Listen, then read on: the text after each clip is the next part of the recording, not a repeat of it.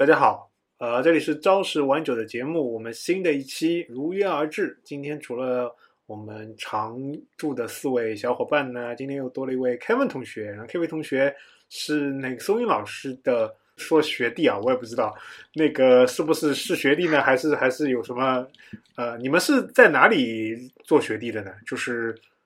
在美国还是在？在在英英国吧，我是我那个是我研究生的那个，应该是我下一届，然后那个班级的一个同学 Kevin，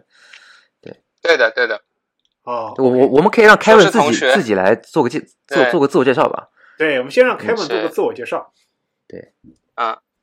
说说是同学，呃，年龄现在也有点大了，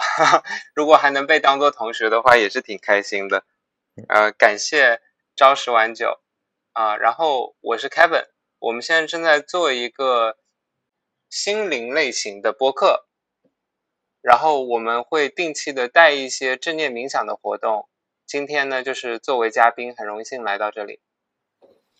谢谢 Kevin 同学的介绍啊。那刚刚也说过了，他是先做一些呃，就是有一些心灵冥想类的呃，像这样一些活动啊。然后呢，正好我们这个朝十晚九嘛，一直以来呃长长期的一个。栏目就是所谓 PUA 的吐槽啊，或者说一些心灵的一些大家的一些抒发嘛。然后正好是候，呃，正好是就是 Kevin 同学可以跟我们来就分析，或者说或者说讲解一下，就是我们有时候在职场里面碰到的一些场景啊，或者一些感受，它背后有一些什么样的一个呃更具体的，或者说偏向心灵上的一些含义，或者说然后我们怎么样有有办法，是不是可以去缓解或者说排解。嗯，那今天呢，其实我们要讨论的也是职场中的一些比较啊，大家经常见的一个呃话题吧，或者说几个话题。那首先我们先聊一下，就是说大家比如说一开始啊，都会一开始踏入职场嘛，呃，就会有一些打工人经常会碰到的一些呃问题。我就不知道大家现在还有没有记忆犹新啊，就是自己呃刚刚踏入职场时候的一些呃不舒服的感受，或者说一些。呃，比较呃不好的体验。呃，我我我记得一开始啊就是我我应该说第一份全职的呃类似这样的工作是还在还我还在那个英国时候，那时候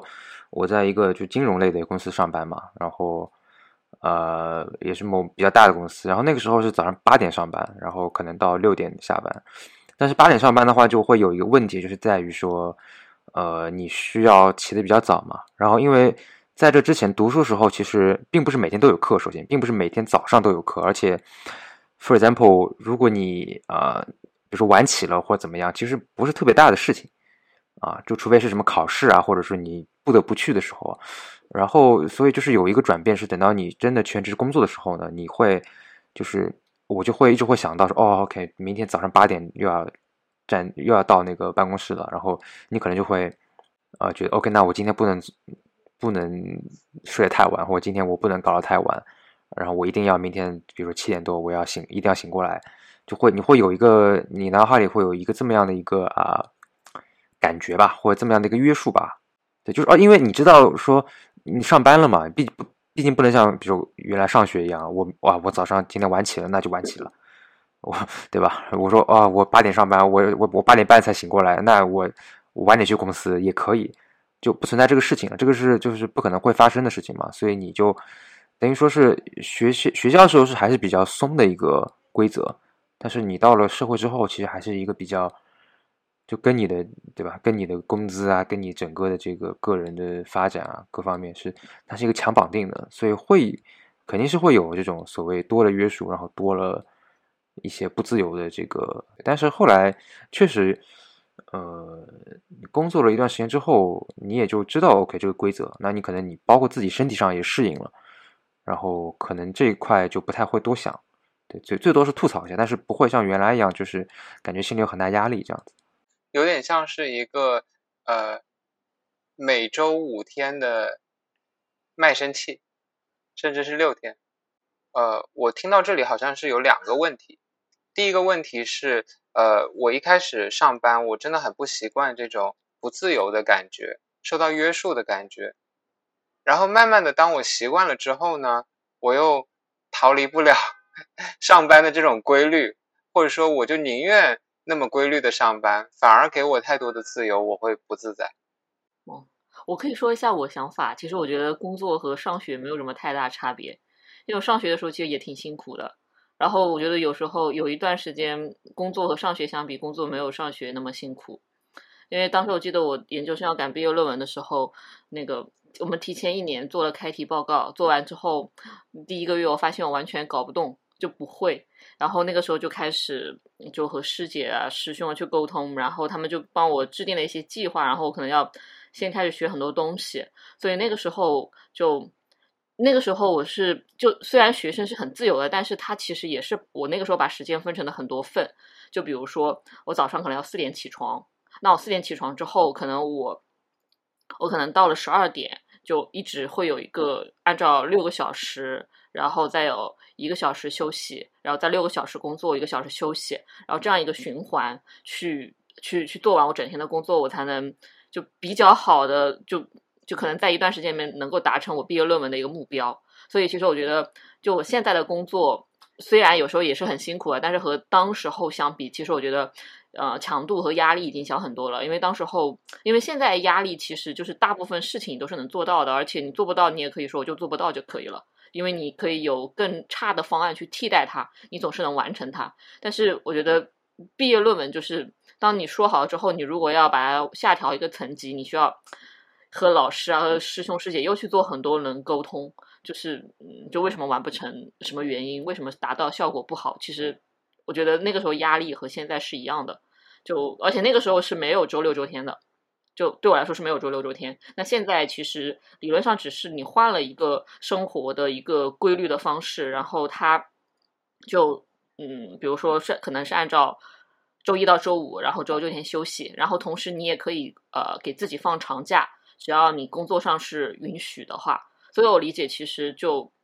就是所谓的自由和不自由，都是受你自己来。就是虽然也会受到社会上很多事情的控制，但是你自己是可以在这个情况下去做一些调节的。就我觉得没有规律的事情非常少，但是就是就是有一句话说是规律给你带来自由嘛，然后就并不是说你完全什么都不管的时候你就获得了自由。我我是这么一个感受了，因为我觉得没什么太大差异。哎，那我正好就是想想想讲到一个，就是我们讲到这个规规律不规律嘛，然后呃，就是好像最近大家有一个讲法，就是说可能呃九五后，然后比如说零零后，可能也开始上班了嘛，可能就从这两年开始，然后就大家会觉得有一些那个比较年轻的。呃，小朋友啊，不知道这么称呼对不对啊？虽然我感觉我我也没有特别老，但 anyway，就是有些比较年轻的朋友，就他们可能会，比如说一开始第一份工作可能就干了半年，然后就跳槽，然后可能第二份工作还是哎半年，然后就会发现，包括我我之前就是自己会去看一些简历嘛，就很多人就是会，比如说你工作两年，你已经换了三份工作，就会有这种情况，但是我觉得。呃，这样的情况在比如说像像我们这个年纪的人里面就相对比较少一点。我记得有一次啊，就是说我认识一个人嘛，就是原来朋友的朋友，然后他那个时候呢，就是他想要让我帮他内推一下，可能我现在公司怎么样的，反正好像我记得这个事情。然后我就觉得挺奇怪，因为我知道他其实可能就比如说他应该是呃一年前，哎，应该是大概半年前才刚刚换了新的工作。对，然后呢，反正我就觉得这个有点快啊，就说你你换了半年，然后你马上你又要想要找新的工作，你是呃什么有什么问题吗？然后后来我就问他要了简历嘛，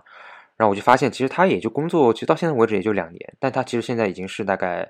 两三份工作了，然后他可能还想要再去继续去跳槽。然后我那个时候会就我如果从嗯呃比如说面试官或者说是 HR 角度来看的话，我肯定会觉得说，那你这个肯定又不是一个特别好的简历。对吧？就或你这个，你你这个，我们说所谓的 profile，你不是特别，肯定不是，就是大家会排的比较好、比较高的那个，因为你就是会觉得你不够稳定嘛，对吧？你可能没干都没干满一年一份工作，然后你就想要跳槽了，那其实是不是你到了新的公司，你可能还是会保持这么一个节奏？那肯定就是一个不安全的因素嘛。但是好像就是确实会有些人是他们是不 care 的，好像，反正我我觉得要跳就跳这样子。其实我的观点啊，有有有，我可能我的观点比较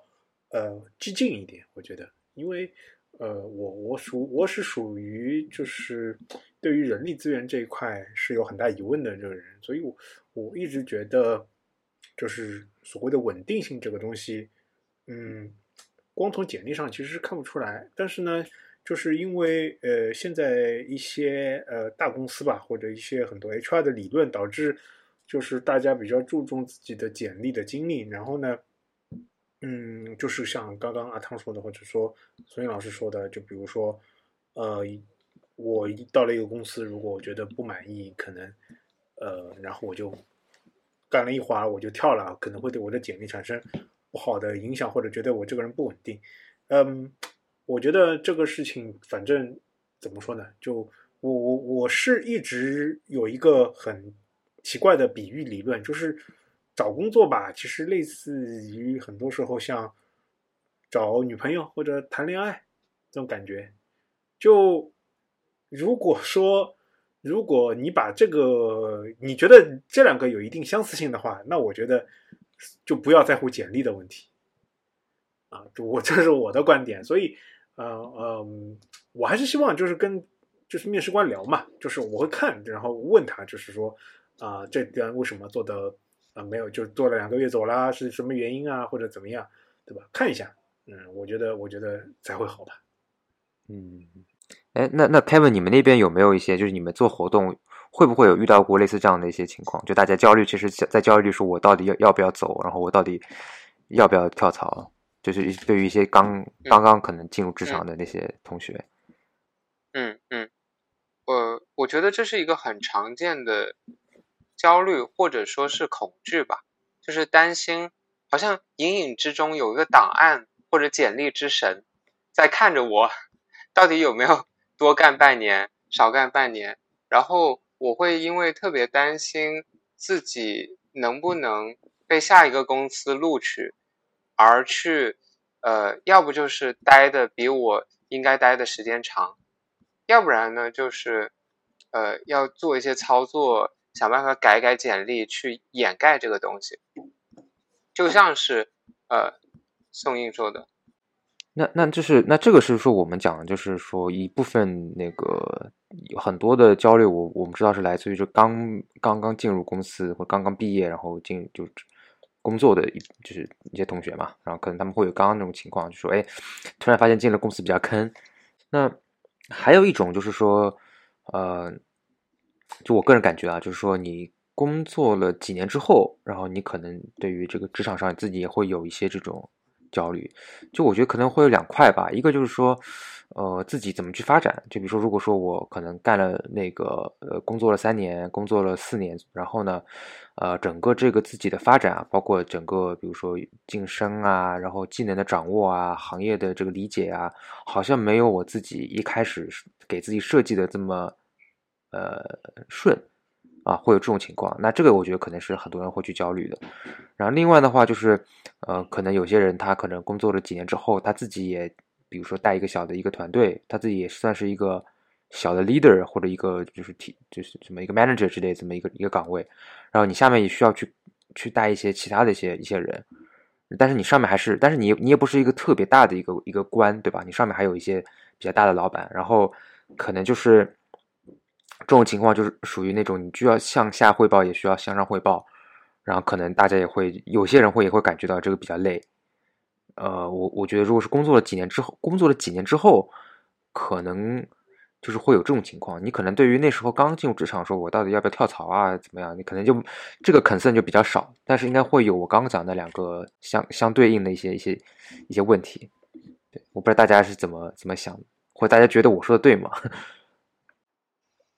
没有做过管理，不知道。但是我现在的工作工作状态就是，我的问题所有都抛给我主管。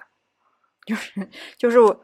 我，觉得我主管压力也挺大的，因为因为我现在就是 网络上有一个流行的话，就是你工作的时候为什么在负重前行？因为你在替你主管 岁月呃呃，因为你主管在替你岁月静好，所以我现在一有问题或者是觉得工作的不舒坦了或者是什么，我就我就要把这种很暴躁的情绪或者这种东西就向上反馈出去。就把问题扔出去。所以我觉得我主管最近可能压力有点大，可能他他可能会有这种你刚才说的那种现象。呃，那那那那那 Yuki 酱和曹老师呢？应该你们都有带带人的经历吧？你们有没有有平平常有没有感觉到就很累啊，或者怎么样那种，或者和和自己设想的不太一样的 case？嗯，其实我觉得还是看人吧，就是嗯，没有什么累不累的感觉，就因为有的人他很努力，就是而且领悟能力也很强，那其实你带他是，就你可能带他前一个月，可能你稍微付出一点，但之后你会很轻松。那有的人可能稍微慢一点，就是就是我觉得只要就是我愿意教他，然后他也愿意学，他觉得做这份工作也 OK，那其实对于我们来说是一个良性循环。就不会有辛苦这件事情可说，就就大家有问题就解决问题，就就做一份工作，然后就可以了。就是反正你觉得就是说，比如说作为一个 leader，然后带一些就其他的人，然后主要做一些。管理的工作，其实这个对于你来讲，其实就是说正面的那个作用是更多的。哦，你说的是类似管理的工作，我说其实只是带一些小同学教他们。如果类似管理，那就其实还会涉及到向上管理和向下管理。嗯嗯。就就就类似你提到的，就比如说向上管理，你需要去为你整个团队去考虑嘛。因为向下管理的时候，你的每个人的诉求都不一样。因因为你像我，我到了就是我我，比如说我现在跳槽到外企之后，我就发现，就他们有一些讲法嘛，就比如像像。硅谷的公司，就有些人就是说他们是叫做 individual contributor，就他们这些人的这个 level 也 get 到很高，但是他们就是从来不带任何 team，他们就是就是你自己写代码，然后你自己做开发，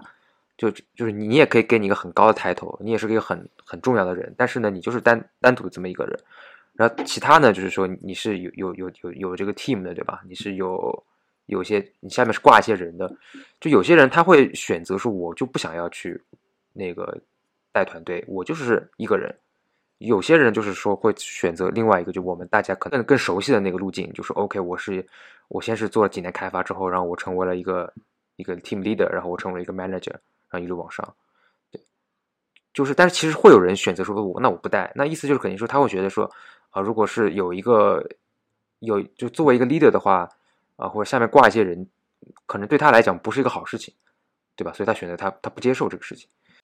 其实，因为作为 leader，不是说开始带一些人。其实我会发现，我我我会发现，如果开始有这个，我本来原来是写代码，但是会有很多的精力会放在沟通上面去了。就是那个其实很耗精力的。你一天下来，不如说你沟通了很多个人，然后拿到一个什么样的东西，然后要去树立一个什么样的目标，然后去想，其实这个这个真的好好费精力。如果如果自己不擅长做这一块的话，你去跟别人沟通的时候，本来一些事情你可能擅长的人可能一下就能沟通清楚，但是不擅长的人的话，我我可能我就要说好多好多东西，然后才可以把它给说清楚，也可能就也就蛮累的。其实，我我我不知道，反正我最近感觉工作就是这样，可能因为我自己也不太擅长干这些事情，所以做到这些事情的时候，就感觉自己要爆炸了，然后就很就很累那种感觉。嗯，我谈一下我的看法啊，就是，呃，我其实觉得，呃，刚刚说到的，就是所谓的中层管理啊，或者说带一个一线 team 的，其实这类的 TL 是属于，呃，在中国比较累的，我感觉他们是属于那种，呃，身心上都是属于一种压力比较大的，因为一个是说，一般来说带这种 team 的人呢，就会背一些比较具体的，或者说比较一整块的 KPI。然后呢，他还要去做 people manager 嘛，他还要去关心人，啊，去去下属沟通，所以叫那个叫做向下管理啊。然后还有就是叫，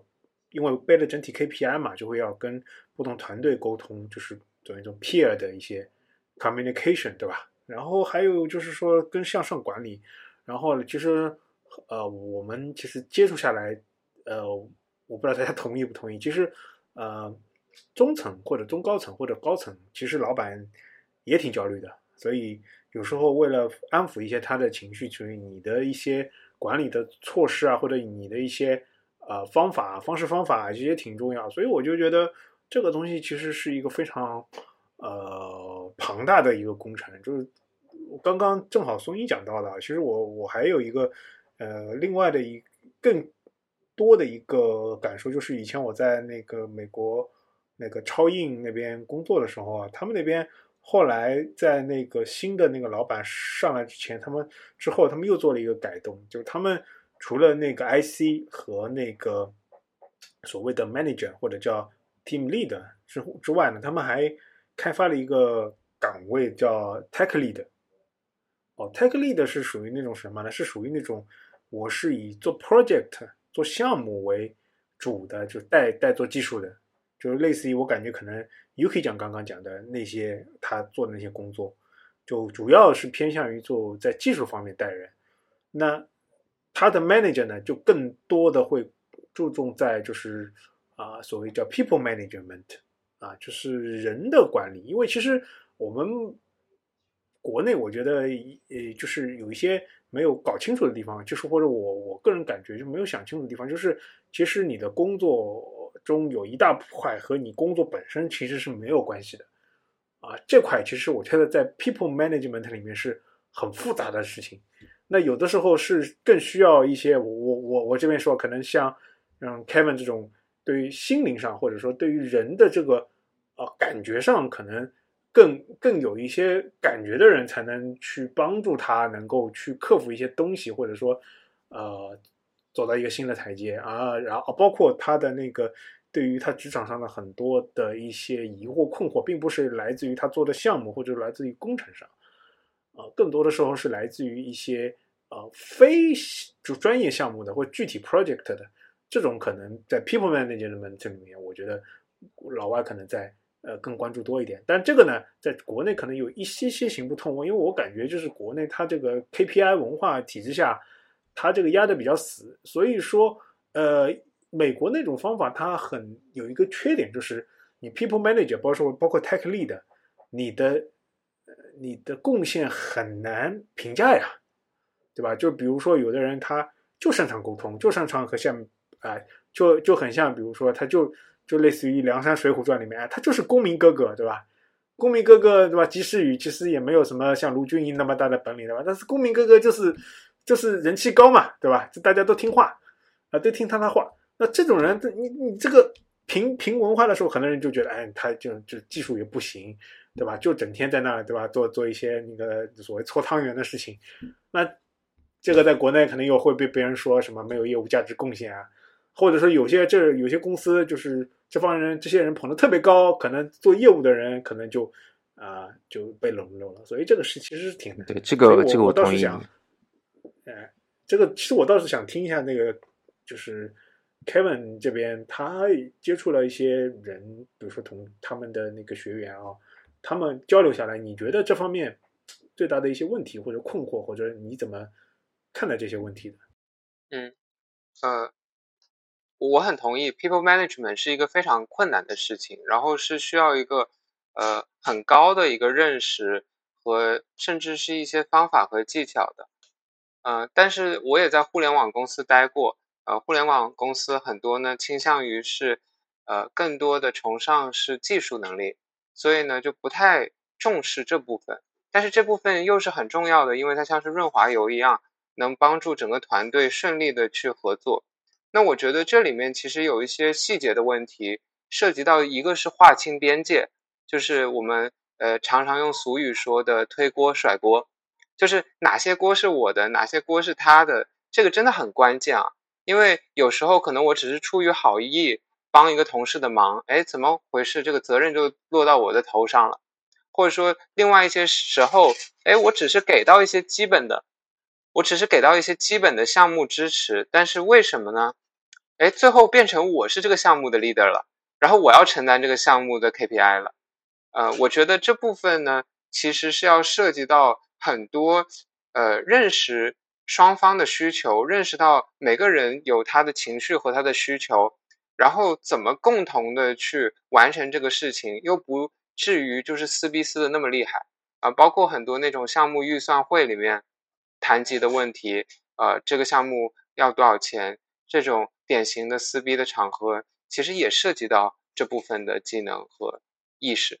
呃，这这点其实我是同意 Kevin 说的，就是你工作了久了，你有经验了之后，就是什么时候该接锅，什么时候该甩锅，真的是一个很复杂的事情。这个 对，很多时候你没有感觉到，你就被拿了锅了，是吧？然后你接了锅之后，你就要想怎么办法把这个锅甩出去，或者说有些在一些复盘会里面，你就感觉就是大家非常在小心翼翼的互相就是甩锅，或者说让让对方背锅，你知道吧？这个其实是很心累的。是的。所以这也是为什么我们倡导就是正念这个概念啊。正念说白了就是呃，更多的停留在当下，停留在此时此刻，意识到自己有什么感觉和情绪，意识到啊别人有什么感觉和情绪。因为我想呃，混到管理层的多少都是人精，然后大家呃年纪稍微大一点的就特别的有经验，他可以懂得很多操纵啊，或者说欺骗的技术。呃，有时候呢，会刻意的去把某些事情推到我的头上，尤其是那些呃刚变成管理层的人，呃刚开始带人，但是还不知道怎么当一个 leader，当一个领导者的人。那像是这样的人，他就要面对一个问题，就是呃，我既不想得罪对面的那个人的同时，我又想捍卫我自己的边界。这里面，如果我们能有一个全然的觉察，随时能意识到。哦，我真的不想做这个事情，我要尊重我的需求。呃，当我能不断的觉察到的时候，我就可以在适当的时机把它推回去。但是如果我失去了觉察，有时候被工作压力压的，呃，心很烦，或者说会议的时候巴拉巴拉，大家乱吵一顿，闹得大家都很乱的时候，哎，往往就陷入了一个无意识的一个自动导航的状态。那在这样一个无意识的状态的时候，哎，不知不觉的就被塞了一个锅，怎么不知不觉的 我就变成了这个哎背锅侠了呢？啊，很多人就会面临这种问题。对，那那我们正好也也也谈到这个呃，就 Kevin 他们现在在做的这么这个内容啊，就是这个正念，就是我其实对这块不是很了解啊，就这个正念是究竟就是它到底是怎么一个定义呢？就是它和原来就美国我记得那时候很火，就是。叫什么 meditation 是吧？冥想这个之间是什么样的一个一个关联呢？嗯，很好的一个问题啊，就是很多人都分不清。呃，正念这个概念呢，其实是卡巴金博士，就是他是西方的那个麻省大学的一个医学博士，然后他当时在呃七几年还是八几年的时候，引入了引入到了美国正念这个概念，英文叫做 mindfulness，mindful。ness，然后他引入这个概念的时候，其实他是从佛教里去引入这个概念，因为他学习了很久的藏传佛教，但是他又是个科学家，又是个医生，他不希望把宗教的东西带进来，所以他更多的就把宗教的东西剥除，留下了佛教的一些，比如说活在当下的理念，全然的专注于做某件事情的理念，然后观察到啊自己内心有很多的想法和念头，但是不被那些东西驱使。这样的一个理念，我们把它称之为是正念。那冥想是什么呢？冥想 （meditation） 呢，是呃，这个卡巴金博士呢，在练习正念的这个过程中，那我们要怎么能变得更加的正念呢？我们能怎么能获得更多的这个 mindfulness 呢？那我们需要做的就是冥想。那冥想呢，呃，我国其实有很多词啊，静心、打坐、内观、静观。啊，很多佛教的概念都是在说这个东西，甚至有些人觉得练气功也是一种冥想，啊，所以呢，冥想呢其实指的更多的是一种啊，我就是盘腿坐在那儿啊，然后呢，我去不想，而不是想啊，这里有个关键点，不是说我胡思乱想，而是说我不想。但是人要怎么能做到不想呢？所以在冥想的过程中，我就是把我的注意力慢慢的专注在我的呼吸上。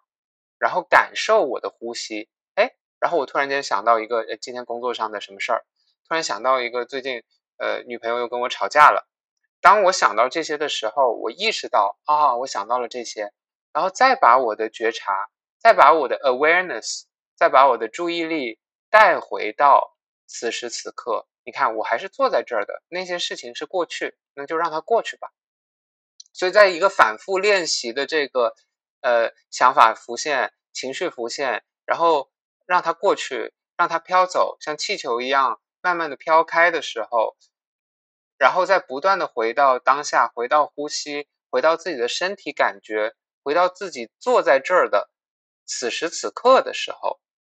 那我们慢慢的就培养了一种觉知。慢慢的，我哪怕不坐着，我我甚至在平时睁着眼睛，哎，我在开会的时候，大家都很吵的时候，我也能保持平静，我也能觉察到，哦，这个人想甩锅给我，哦，我现在想去一下洗手间，哦，还是赶紧把这个事儿解决了，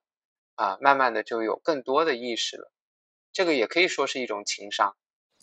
哎，那那我比较好奇啊，那比如说，如果我们就举一个比较实际的例子，就刚刚讲的那个，呃，就是说甩锅和，嗯，就比如你是个新的一个小的一个 manager，然后可能有个会里边，然后突然别人就是有一些甩锅的这种倾向，或者快要甩锅给你了，那那这里边，那如果比如说我们是呃，他是一个呃学习正念或者运用正念的人的话，那他这个具体是怎么样来解决，或者怎么样来？化解这么一个危机，或者是对于他的一个困难的呢？嗯，呃，如果谈到非常具体的活动，那还要取决于这个人本身。呃，往往当有一个人甩锅甩过来的时候，我觉得这个人啊，面对这个锅的人，他有两个情况：一是他真的完全没有意识到别人在甩一个锅给他，啊，这是第一种，他就是呃，我们可以说情商不是很高，反正是他没有意识到别人的意图。第二种呢，是他意识到了，但是他没办法拒绝，所以我会针对这两种情况，呃，做回应。那第一种情况完全没有意识到呢，说明了什么？说明了他对别人是不敏感的，就是他可能很多时候专注在技术上，面对电脑还是面对数据，但是他对人是不敏感，他不知道别人的意图，他读不了，他察觉不到别人到底想干嘛。所以这种人呢，当 people manager 就很困难了。因为他都读不到别人，所以呃正念会有一个好处，某些正念呢就是能先读自己，因为呃当我学会了怎么读自己，任何时候我都能读到我自己的情绪和感受的时候，能读到我的身体感觉的时候，哎我就会发现啊其实我现在是这样的，然后慢慢的我就会培养出一种智慧，我也可以识别别人的某些行动，别人的某些话里面带的某些情绪，带的某种暗示。带着某种意图，慢慢的我就能识别，这个就是慢慢的变成一个明眼人的过程。那前提是先认识自己嘛，因为对自己都不敏感，怎么怎么对别人敏感？相反的，呃，对别人不敏感的原因是对自己不敏感。然后这里面有可能有些人他是，特别是码农啊，有可能是长期在一个情绪压抑、情绪隔离的状态，就他长久的把自己的压情绪压到谷底。你会发现很多码农啊、编程啊，可能都很平静。他可能嘴上就是面部没有任何的表情，其实内心已经在恼火。哎，怎么又出个 bug 之类的？啊，然后另外一种情况呢，就是我们说的，他不知道怎么拒绝，他没有办法拒绝。虽然他意识到了别人的意图，那这个就涉及到了一个划分情感边界的问题。那这样的人呢，呃，往往其实我们会谈到要可能要就是涉及到原生家庭啊。但是呃，那不谈原生家庭的话，就是说白了，就是这个人他不知道怎么拒绝。或者他内心有一个很强烈的观念，呃，我们如果用呃认知行为疗法会说，这叫做核心信念，就他内心有个很强的信念，什么信念呢？拒绝别人是错的，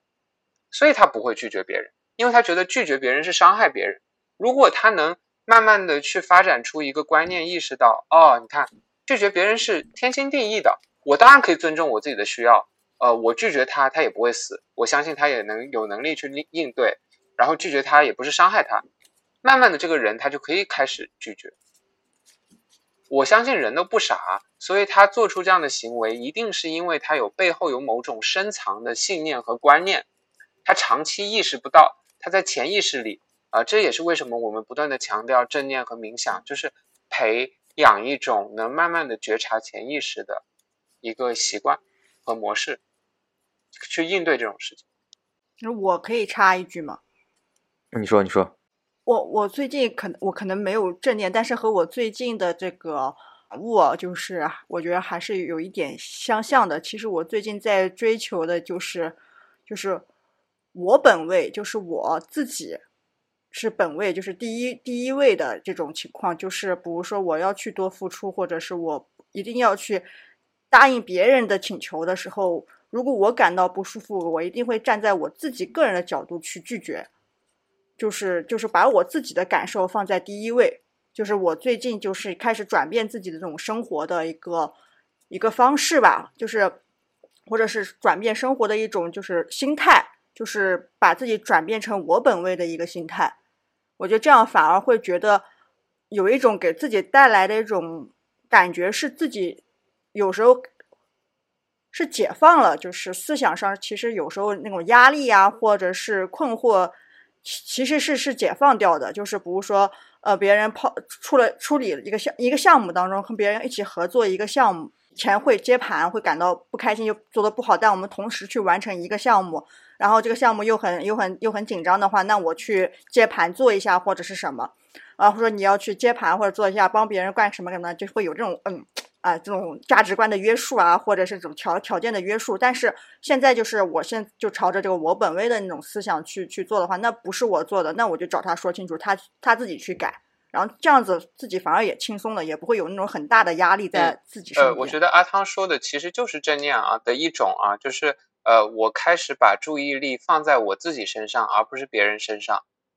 然后这就需要引入一个两个概念吧，一个是讨好型人格，就是说有些人啊，他倾向于去过度的关注到别人，服务别人，满足别人，然后忽略了自己的需要，不尊重自己的需求。呃，如果说呃我们这些人里最近的一个人就是我自己啊，我自己就有一点讨好型人格，然后往往一些呃善解人意的人，或者说情绪敏感的人呢，他比较容易成为这种讨好型人格，就是很会看人的眼色。呃，那这样的人呢，他倾向于自动的、过度的、习惯性的把自己的意识、自己的觉察全部都放到别人身上啊。这个人有什么需要，我去满足他；那个人有什么需要，我去满足他，而长期的忽略自己。所以在正念的体系里，我们有一个方法叫做呃百分之五十注意力觉察，就是把百分之五十的注意力放回到自己的身上。啊，就是在任何的人际互动中，在任何的人际互动中，哪怕我就是跟一个朋友吃饭，我任何时候都尝试把我百分之五十的注意力放回到自己身上。比如说听他说话，不要听得太仔细啊，就更多的问问啊，我现在内心饿不饿啊？还是说是我不想听他说话了？更多的在更多的时候问问自己，这是很有意义的，因为尊重自己的同时。才有可能会去更好的去帮助或者服务别人。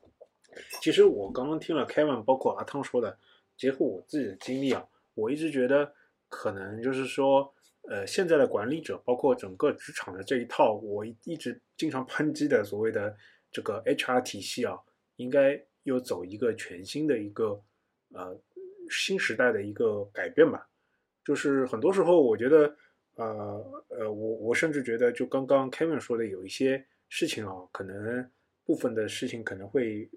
是有些 HR 的功能可能需要在里面发挥作用，而不是说啊，而不是说 HR 整天是啊去宣扬一些嗯呃怎么说呢，就是所谓的就是宣扬一些价值观嘛啊，就是很多时候。呃，我觉得，呃，把一些价值观当做一个对人的要求，会变成什么样呢？就会变成，就是说，他是希望把所有的人，啊，都培养成一个样子或者一种要求，嗯，而且这种价值观通常呢是非技术方面的，啊，这样其实对于一个人的人格和一个人的一个非技术性呢，就是说我在公司待的其实是。很有可能产生不适感的，或者说很有可能，呃，就像 Kevin 说的，没有办法找到自我内心的一些东西，呃，反而呢会给工作上带来一些啊不必要的麻烦啊，所以说呃，我觉得呃，在经常大家听到这样这样那样的事件之后，可能会对我们在公司里面呃这样的一些呃规章制度啊，包括整个一个发展方式啊，中层领导或者高层领导或者做。顶层架构设计的也可以参考一下，或者说也可以学习一下相关的这个理念，我我一直话说，就是说，呃，一个事情就是管理者最最难最难做到的一个事情，就是以人为人。就呃，当然这个有比较难啊，就是我一直抨击的，就是说，在开会当中听到一个老板说：“哎，这个东西，哎，这个很重要，我投啊，我投资源，我投十五个人，我投二十个人进去。”啊，把这个东西弄出来。所以这个时候呢，我我就觉得，我就觉得非常的可怕。可怕在哪里呢？在他的心里呢，就是人不是人，人是一种资源。对，啊，就对于他来说，人就是说我要你写代码，或者是我要你干什么的一个东西。其实每个人嘛，都是千奇百怪，或者说呃无奇不有嘛，就每个人都有他的不同的地方，对吧？就大家都有鼻子、眼睛、耳朵，但是每个人长得都不一样的啊，包括那其实内心的想法其实也不一样的。你作为一个管理者，你能不能就很难很难的，就是能不能感觉到、感受到那个对方心里的一些，就是包括你下面，包括你上面，对吧？心里的一些微妙的变化，而通过这样的，通过你的一些所谓的搓汤圆啊，或者说一些沟通技巧，能把事情给搞定，这个是很高很高超的一个技巧啊。这个的话，我我觉得，呃，在做领导岗位的，其实我我总结有两种领导风格吧，一种是说我本人技术能力就很牛，然后我做的这个业务呢是我最擅长的，那大家看着我跟着我干，对吧？然后呢，我把大家都安排的很好。还有一种呢是说我的个人能力并不是那么强，但是我一我善于发现每个人不同的特点，二呢我善于就是说把不同特点的人放在不同的岗位去做不同的事情，然后这样能够把事情做成。呃，就是一些例子吧，我给大家举一个例子，就是其实美国在一九七几年的时候，它其实属处于一个比较就是难堪的状态啊，对，跟美苏竞争。但是它在八十年代能够重新呃重新能够呃在美苏争霸中占上风吧，最后呃最后就是呃就是说在在至少在经济上啊，在经济上呃能够拖垮苏联啊，这个时候很重要的部分就是他的一位总统嘛，里根嘛。那里根大家知道，其实他是演员出身啊，呃，后来做了加州的州长，然后再竞选美国总统嘛。当然，他人家说他每天下午五点啊、就在总统办公室里扔飞扔飞镖啊，没事儿可干。那但是呢，你可以看，大家可以看看，就是他后来任命的一些官员啊、比如说他当时任命的那个啊，马，就不说了吧。有些官员其实到后来大家会看到啊，包括老布什、小布什上台之后，还会复用一些啊他的官员，就是说明他就是是叫知人善任啊。可能他以前做演员啊，演员的一大呃特色或者说一大的一个接触的事情就是感受，就感受你的对手的呃呃情绪，然后做一个共情，对吧？然后再去做一些啊表演性质的，我觉得这有些关系。嗯，同样的，我觉得包括现在的很多，比如说中国的一些企业家啊，包括你可以非常感受到，他可能就是说啊，你说他的气场很大，或者说你说他的啊、就是说服力很强，这个其实也是这方面有一定的呃因素在这边嘛。啊、这是我的一些感受。那其实其实这边还有一些那个相关的，就是一些问题的，就是说刚刚说到把人放在不同的位置上嘛。那其实现在大家可以明显的感觉到，就是比较擅长沟通或者说比较外向的人的性格啊，他是容易能够在职场上啊拔尖或者出来的。嗯，但是其实我们知道，特别是做技术类的吧，呃，一些反正内向的人，或者说一些不善于沟通的人，他有时候他的技术实力啊，啊，可能他技能点啊都点点在那个地方了。就我们怎么能够发挥出或者说发掘出这样的人，或者说能够把他放到这个好的位置上，或者说你本来就很内向，你怎么样在职场中就是更好的前进？这个大家有没有一些感受？哎要不你们先说。我我还在那个 HR 的那里面，是吧？我我觉得先阿汤先说呗，到时候我觉得两个可以一起说嘛。我我想说，就是关于内向这一块儿的话，其实，嗯，首先我觉得性格上，不是说外向和内向，首先这两者不要有有歧视嘛，就认为内向的人天生就做不好很多事，或者内向的人天生不适合某些事情。我觉得这这可能要首先排除掉这个这个想法啊啊是这种。然后第二个的话，内向的人。如果如果你待的公司的环境是一个正常的，或者是一个向上的，或者是一个良性的一个环境的话，我觉得你内向的人不爱交通、不爱沟通或者是什么，但是你有一个很很过硬的一个技能，或者是很过硬的技术，我觉得是完全 OK 的。就是比如说，你可以平时不要那么热络，然后或跟每一个人打好关系啊，或者每个很很热情啊，或者是很外向的和别人去交通沟沟通。但是如果你在一些呃技术方案或者在一些会议上，因为你虽然你话不多，但是你每次说的话的观点或者是技术的方案给到的都是都是非常优秀的，或者是好呃好的话，我觉得这对他的工作的嗯。上应该不会有很大的一个折扣，我觉得基本上也不会有折扣，反而会会会是一种加分项，反而会认为你这个人虽然内向，虽然内向，但是会就会就是如果你自身的技术过硬，反而你的内向可能会成为一个优点，别人会认为你这个人稳重。我我觉得这我不知道我是不是？我觉得这里要区分一下，一个是内向，一个是内耗啊，就是有些人他是内向。然后就像是阿汤说的，他能发挥他自己的能力，那完全没有问题。但有些人呢，他是不但内向，他还内耗。那当他内耗的时候呢，他就处于一种很紧张的状态。然后在职场中呢，他不能完成他的那个工作要求他完成的一定比例的沟通。呃，就是说我可以理解你不太愿意跟人说话，但是一些基本的事务性的沟通，如果不做的话，那这个公司没有办法很好的。正常的运转它的链路，那在这种时候就出现问题了。所以在我看来，内向本身根本不是罪啊，我自己也是内向的人，但是内耗是一个需要解决的问题。对我这个也表表示赞同，因为就是说你光讲内向，其实我觉得这也是一个，就是我我觉得这个都是属于什么，就是属于就是可能中文里边不是特别好的那一块，就是说它很笼统的概括你，比如说有几有几个词，其实我是特别。不是特别喜欢的，第一个什么内向是吧？然后那个情商，然后什么就就就就就就都这种话嘛，这种话就是你好像听起来挺对的，但实际上它太笼统了。就比如说，我可以就是我我可以不爱说话，对吧？但是不代表就是说我你要让我做选择，或者让给我一个什么问题，我没办法回答你，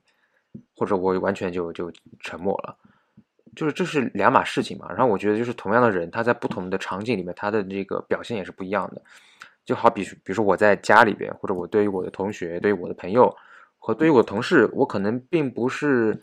完全一样的一个相处的一个模式。我觉得这也很常见。那我觉得你光说这个内向，或者说什么诸如此类的词来去描述的话，某种程度上呢是会损失一定的这个信息量的。那然后另外一点就是回到工作里边的话，我觉得。一定要搞明白，就是说，呃，在哪些关键的节点，你需要做出关键的回应，我觉得这就可以了。我们也知道嘛，就职场上肯定有些人是属于那种比较口吐莲花的，就是，对吧？就是洋洋洋洋洒洒，对，比较会收手的。但是，那这肯定有他的优有优势嘛，就是不，我们也肯定他有一部分好的好的这一面。但同时，就是你要看到，就是呃，如果说你并不能够在一些关键的。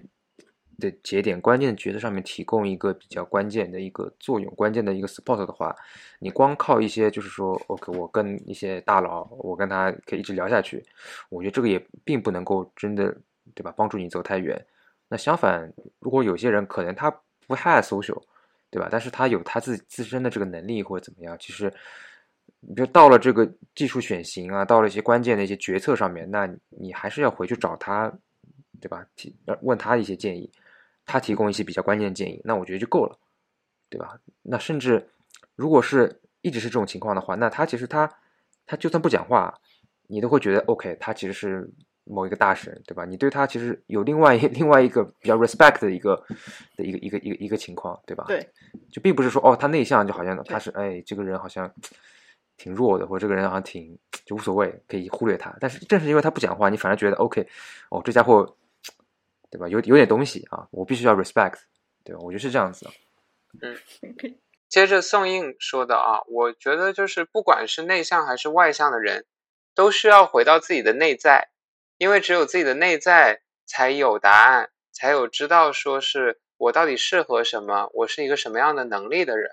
所以说，呃，我我们回到内在的一个方式，可以是冥想，可以是正念。当我不断练习的时候，我就会发现，啊，你看，我慢慢的会意识到，啊，有也许有一些很多的情绪内耗的情绪是没有必要出现的，或者说它哪怕出现了，我可以忽视它，我可以把它放到一边，我可以先接纳它。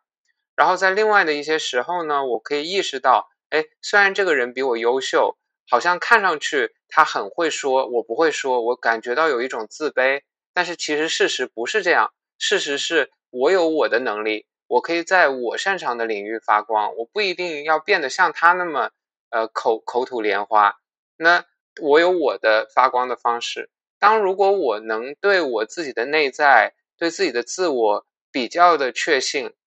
呃每天都能连接起来的时候，那其实我不会感到自卑，所以自然也不会有这种内向外向的问题了，因为我就是我啊，内向的我是我。外向的我也是我，啊，然后我在发光，那就很美好。那这样的人一定会在这个职场上，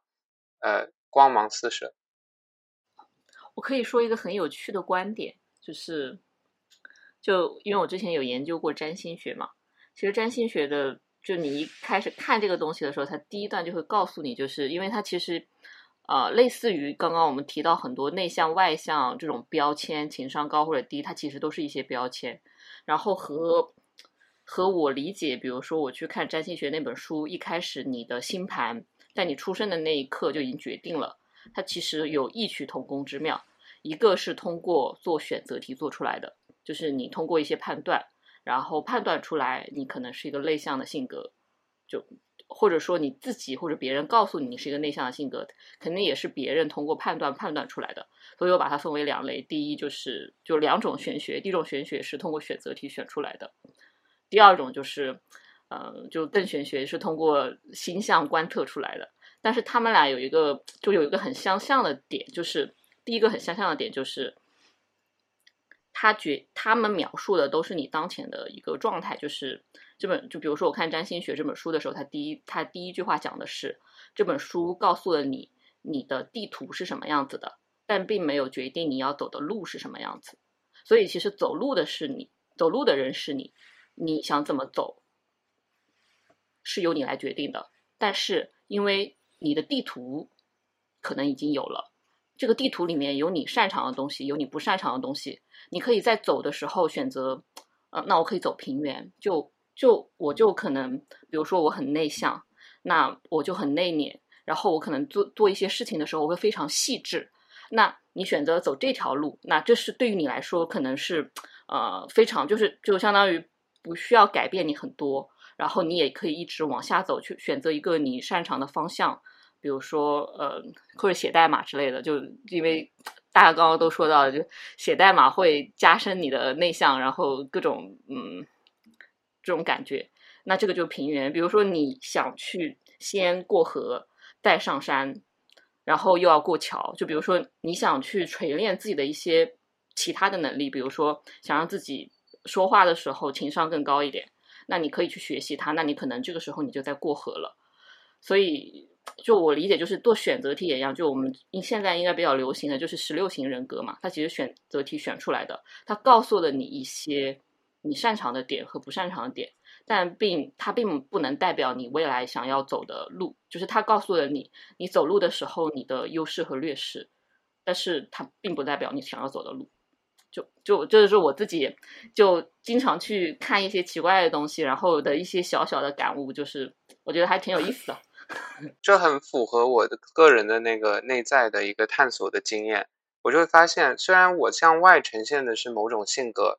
但是，当我很多时候打开了自己的那些防御，打开了自己那种人设，打开了自己的那种面具之后，不断的真正的看到自己是谁的时候，就会发现，哦天呐，我现在呈现的形象和我两年前和五年前呈现的非常非常的不一样啊！我以为我是个外向的人，其实我非常的内向；我以为我是一个呃特别。对别人不在乎的人，其实我非常的情绪丰富，慢慢的就会有这样的一个变化。所以我相信，就像是 Yuki 说的，那个性格它也会发生变化的。随着我们对自己的更深入的认识，因为很多的性格都像是曹老师说的是，像是 HR 系统灌输下来的，甚至是我们的教育系统灌输下来的。社会灌输下来的，并不是属于我们自己的。好，今天非常感谢那个 Kevin 老师啊，跟我们来一起来探讨，就是不光是我们职场上的一些吐槽的点啊，我觉得今天聊的比较深入的，就是说能把一些呃内心的一些想法和一些